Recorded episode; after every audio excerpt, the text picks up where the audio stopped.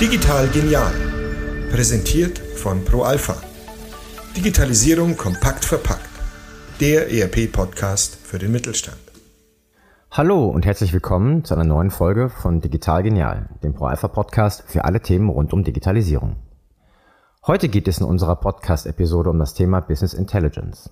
Ein Thema, das, wie die BARC-Studie mit dem Titel Data BI Analytics Trend Monitor 2021 zeigt, zunehmend an Bedeutung gewinnt, gerade im Hinblick auf Cloud BI. Doch was genau steckt hinter dem Begriff BI? Wie können Unternehmen im Mittelstand gezielt davon profitieren und was müssen Mittelständler beachten, damit der Einsatz von BI auch gelingt? Um all das zu besprechen, habe ich mir heute meinen Kollegen Michael Bura eingeladen. Er ist BI-Experte in unserer Business Unit Advanced Analytics und liefert uns heute die Antworten auf diese Fragen. Hallo Michael, grüß dich. Schön, dass du die Zeit genommen hast und heute hier bist und wir uns ein bisschen über das Thema BI respektive Business Intelligence unterhalten können. Ja, vielen Dank für die Einladung, Ronny. Ich freue mich. Prima, dann lass uns direkt einsteigen. Ähm, wenn die Branche von BI, Business Intelligence spricht, ähm, dann schlagen eigentlich direkt ganz viele weitere Schlagworte auf, wie zum Beispiel Big Data, Predictive Analytics oder Data Lake. Ähm, damit wir ein gemeinsames Verständnis davon haben, die erste Frage, wie definierst du BI? Ja, ist eine gute Frage und das ist sehr richtig. Also wenn man jetzt auch mal BI googelt, dann tauchen eben diese ganzen Buzzwords auf und ganz viele davon gehören einfach zu BI natürlich mit dazu. Also zum Beispiel Big Data ist natürlich ein Teil davon, aber es ist jetzt nichts, was wir machen oder was BI an der Stelle macht, sondern etwas, womit wir umgehen lernen. Und für mich oder auch in unserer Wahrnehmung hier ist BI tatsächlich der Umgang mit den Daten, also das Zusammenführen von verschiedenen Datenquellen, das gemeinsame Auswerten von Daten und das Generieren von Informationen auf deren Basis. Also wir sprechen hier zum Beispiel auch ganz oft von einem Single Point of Truth, um ein weiteres Passwort zu nennen. Das heißt einfach, man hat im Unternehmen einen gemeinsamen Topf, wo die Daten zusammengetragen werden, gemeinsam ausgewertet werden und alle, die sich aus diesem Topf bedienen, ihre Informationen aus diesem Topf bekommen, haben auch das Vertrauen und die Sicherheit, was ich hier jetzt sehe, ist richtig. Und in dem Zusammenhang gibt es eben verschiedene Möglichkeiten, wie dann eben auch dieses dieser Konsum der Daten, dieser Konsum der Informationen eben auch verwendet werden kann. Also wir zum Beispiel gliedern das hier in zum Beispiel Self-Service BI und einen Guided Analytics Ansatz. Okay, das sind für mich in der Tat neue, neue Begrifflichkeiten. Worin liegt denn der Unterschied zwischen Guided Analytics und Self-Service BI? Kannst du das mal ein bisschen deutlicher machen? Gerne, das ist eigentlich auch ganz, ganz einfach. Also Guided Analytics ist, sage ich mal, die klassische BI. Also ich bekomme einen Report vorgelegt, ich bekomme ein Dashboard, also ein komplettes Umfeld von Kennzahlen und Grafiken und Tabellen, die ich eben zum Konsum oder zur Auswertung zur Verfügung habe. Ich bin also der reine Analyst. Ich bekomme einen Report, ich schaue mir die Zahlen und Informationen an, ich schließe daraus meine Ergebnisse und kommuniziere diese oder handle auf Basis von diesen Informationen. Das ist der Guided Analytics Ansatz. Das heißt, ich verändere nichts am Design oder an der Oberfläche dieses Reports und ich kann auch nicht selbstständig weitere Daten hinzufügen. Das heißt, es gibt immer einen BI-Spezialisten im Unternehmen. Das ist oftmals in der IT oder auch irgendwie teilweise im Controlling vielleicht sogar angesiedelt, wenn man da einen technisch affinen Kollegen hat, die sich eben um die, um das Datenfundament kümmern, die sich um die Oberflächenelemente kümmern und alle anderen Kollegen konsumieren eben.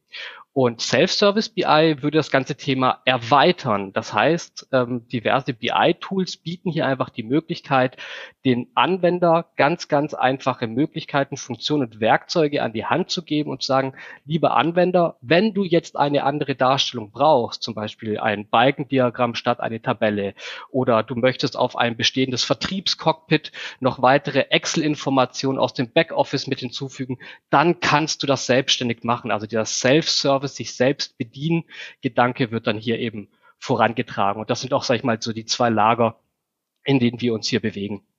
Okay, das verstehe ich ganz gut. Ähm, allerdings natürlich dann die Frage, die sich dann anschließt, ähm, wovon hängt es denn ab, ob ein Unternehmen eher Guided Analytics oder Self-Service BI einsetzen sollte? Macht hier ein hybrider Ansatz Sinn oder sprechen wir eher von einem Entweder-Oder-Ansatz? Ja, äh, gute, gute Frage. Ja, gut. Ähm, tatsächlich ist es die Sache, die Guided Analytics und Self-Supply sind nicht getrennt voneinander zu betrachten. Also es kommt auch ein bisschen natürlich auf die Lösung an oder auf das Produkt, das mir einsetzt. Also ich habe vorher erwähnt, dieser Controller-Kollege, der ein bisschen technikaffin ist oder der Kollege im Vertrieb, der dann eben Self-Service betreibt Natürlich muss ich da auch voraussetzen, dass ich entweder ein gewisses Know-how schon mitbringe, um das machen zu können, oder auf der anderen Seite natürlich das Werkzeug, das Produkt, das ich benutze, dementsprechend anwenderfreundlich ist. Und ähm, dementsprechend muss man hier einfach ein bisschen aufpassen, wie, wem gebe ich welches Werkzeug, wem gebe ich welchen Weg an die Hand. Aber letztendlich kann man sagen, beide Wege, der Guided Analytics Ansatz wie auch das Self-Service BI, können gemeinsam ausgerollt werden, je nach Wissensstand oder auch nach Bedarf. Also es kann ja durchaus sein, dass ich sage, ich möchte überhaupt gar nicht, dass mein Außendienst Self-Service betreibt. Mir reicht es, wenn diese einfach nur ihren Report bekommen, ihre Zahlen sehen mit ihren Kunden und Angeboten und Aufträgen und die sollen sich nicht näher mit der Analyse an der Stelle beschäftigen, sondern da reicht es, dass sie sehen, was gerade Sache ist.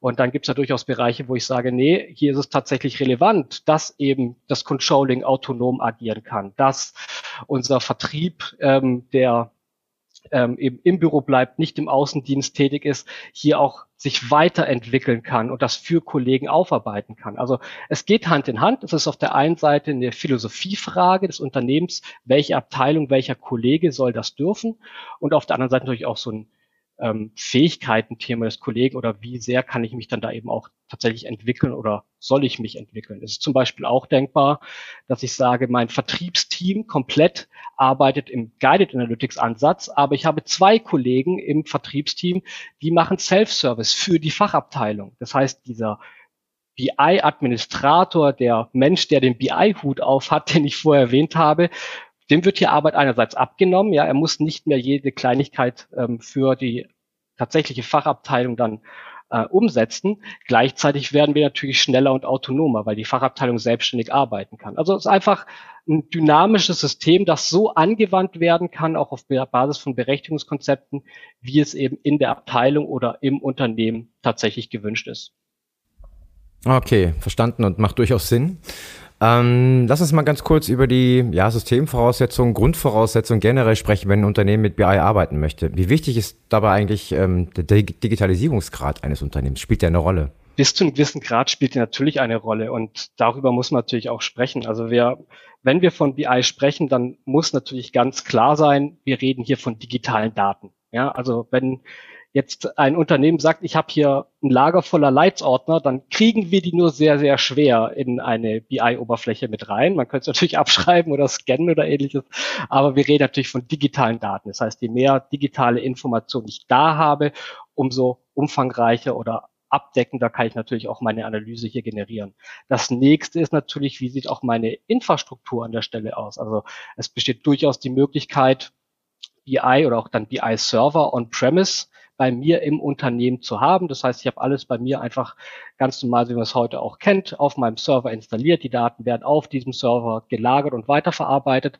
Aber es besteht natürlich auch die Möglichkeit, ähm, das Ganze in die Cloud zu schieben. Also wir haben durchaus auch Kunden, die hier ihre BI-Landschaft in der Cloud haben oder komplett sich alles schon in der Cloud haben oder eben auch hier, wir hatten es vor von einem hybriden Ansatz, auch hier teilweise Daten on-premise haben, andere Informationen in der Cloud.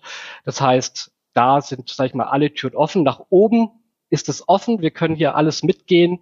Ähm, Grundvoraussetzung ist, wir brauchen natürlich einen Server, wir brauchen digitale Daten und am besten noch irgendjemand im Unternehmen, der sich natürlich da auch mit dem Thema beschäftigt. Also zum einen auf der administrativen Seite, wie natürlich dann auch, je nachdem, wie es dann gelagert ist, im täglichen Doing, heißt bei dem eigentlichen Nutzen, natürlich lebt BI, aber natürlich auch beim Aufsetzen und bei der Pflege von den jeweiligen Cockpits oder Dashboards. Okay, wenn wir sozusagen davon ausgehen, äh, dass die Grundvoraussetzungen generell passen, mhm. wie muss ich mir dann die Umsetzung eines BI-Projekts denn exemplarisch vorstellen? Wie, wie schaut das genau aus?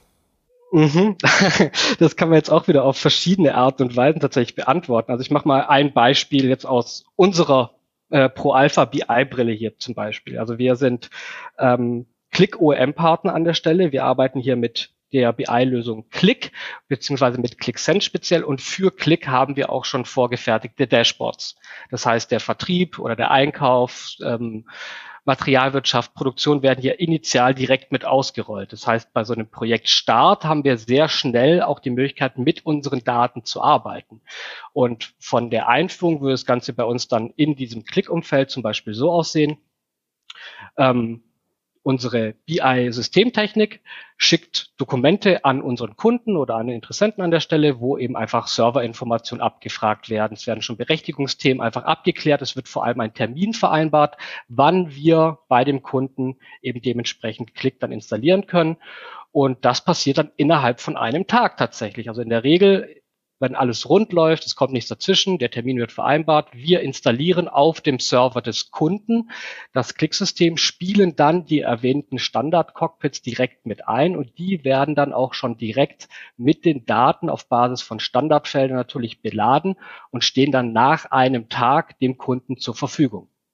Das heißt, rein theoretisch könnten wir hier einen Cut machen, sagen, wenn alles abgesprochen war, nach einem Tag können wir loslegen und mit unseren Daten auf Basis von zum Beispiel den Pro-Alpha-Informationen arbeiten. Was wir aber vor allem auch machen, und das ist ganz wichtig, vor allem wenn wir auch dieses Thema mit Self-Service BI äh, mit in Betracht ziehen, wir wollen unsere BI-Kunden hier auch in die Lage versetzen, selbstständig arbeiten zu können, weil es ist schön, wenn wir den Standard ausrollen, den wir anbieten, aber wer sind denn wir, um jetzt jedem Kunden zu sagen, so wird der Umsatz definiert, so hast du die Liefertreue zu gewichten. Das heißt, wir haben darauf geachtet, dass auch bei der Einführung schon oder bei der grundsätzlichen, äh, bei dem grundsätzlichen Nutzen des BI-Systems alles offen ist, aufgeschlossen und transparent für den Kunden, dass man hier auch alles anpassen kann. Und damit unsere Kunden das eben dementsprechend auch lernen, gibt es von uns dann eben auch Schulungen.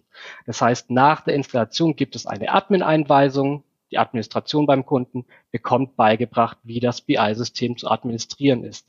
Es gibt einen Initialworkshop, den kann man sich vorstellen aus 50-50 Projektarbeit und Schulung. Das heißt, wir gehen gemeinsam mit unseren Kunden ins Projekt, schauen uns an, was wollen wir als erstes anpassen, was wollen wir als erstes umsetzen und während dieser Umsetzungsphase wandern dann, ich sag mal, Maus und Tastatur auch immer mehr zum Kunden, dass er das eben auch selber machen kann im Zuge von diesem Self-Service-Thema. Und da achten wir natürlich auch drauf, wie der Kunde eben ausgebildet werden möchte. Also wir haben Kunden, von denen hören wir nie etwas. Und wenn wir doch mal irgendwie alle zwei Jahre eine E-Mail oder einen Anruf bekommen, dann wissen wir, da ist sehr viel Fleisch am Knochen.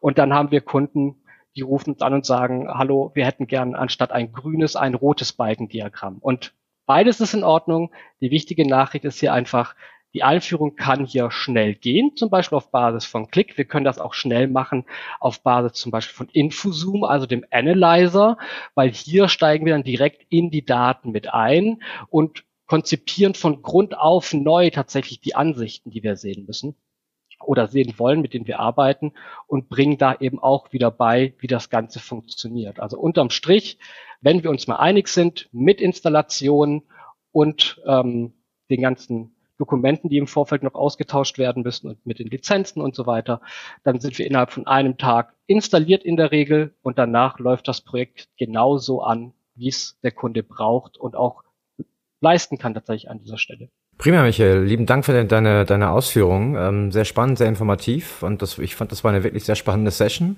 und äh, schön, dass du da warst. Sehr gerne und gerne wieder.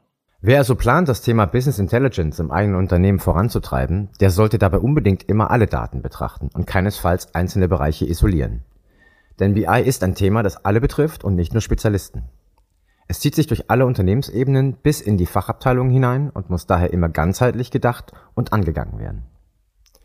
So, und damit sind wir auch schon wieder am Ende dieser Episode. Vielen Dank fürs Zuhören und auf bald.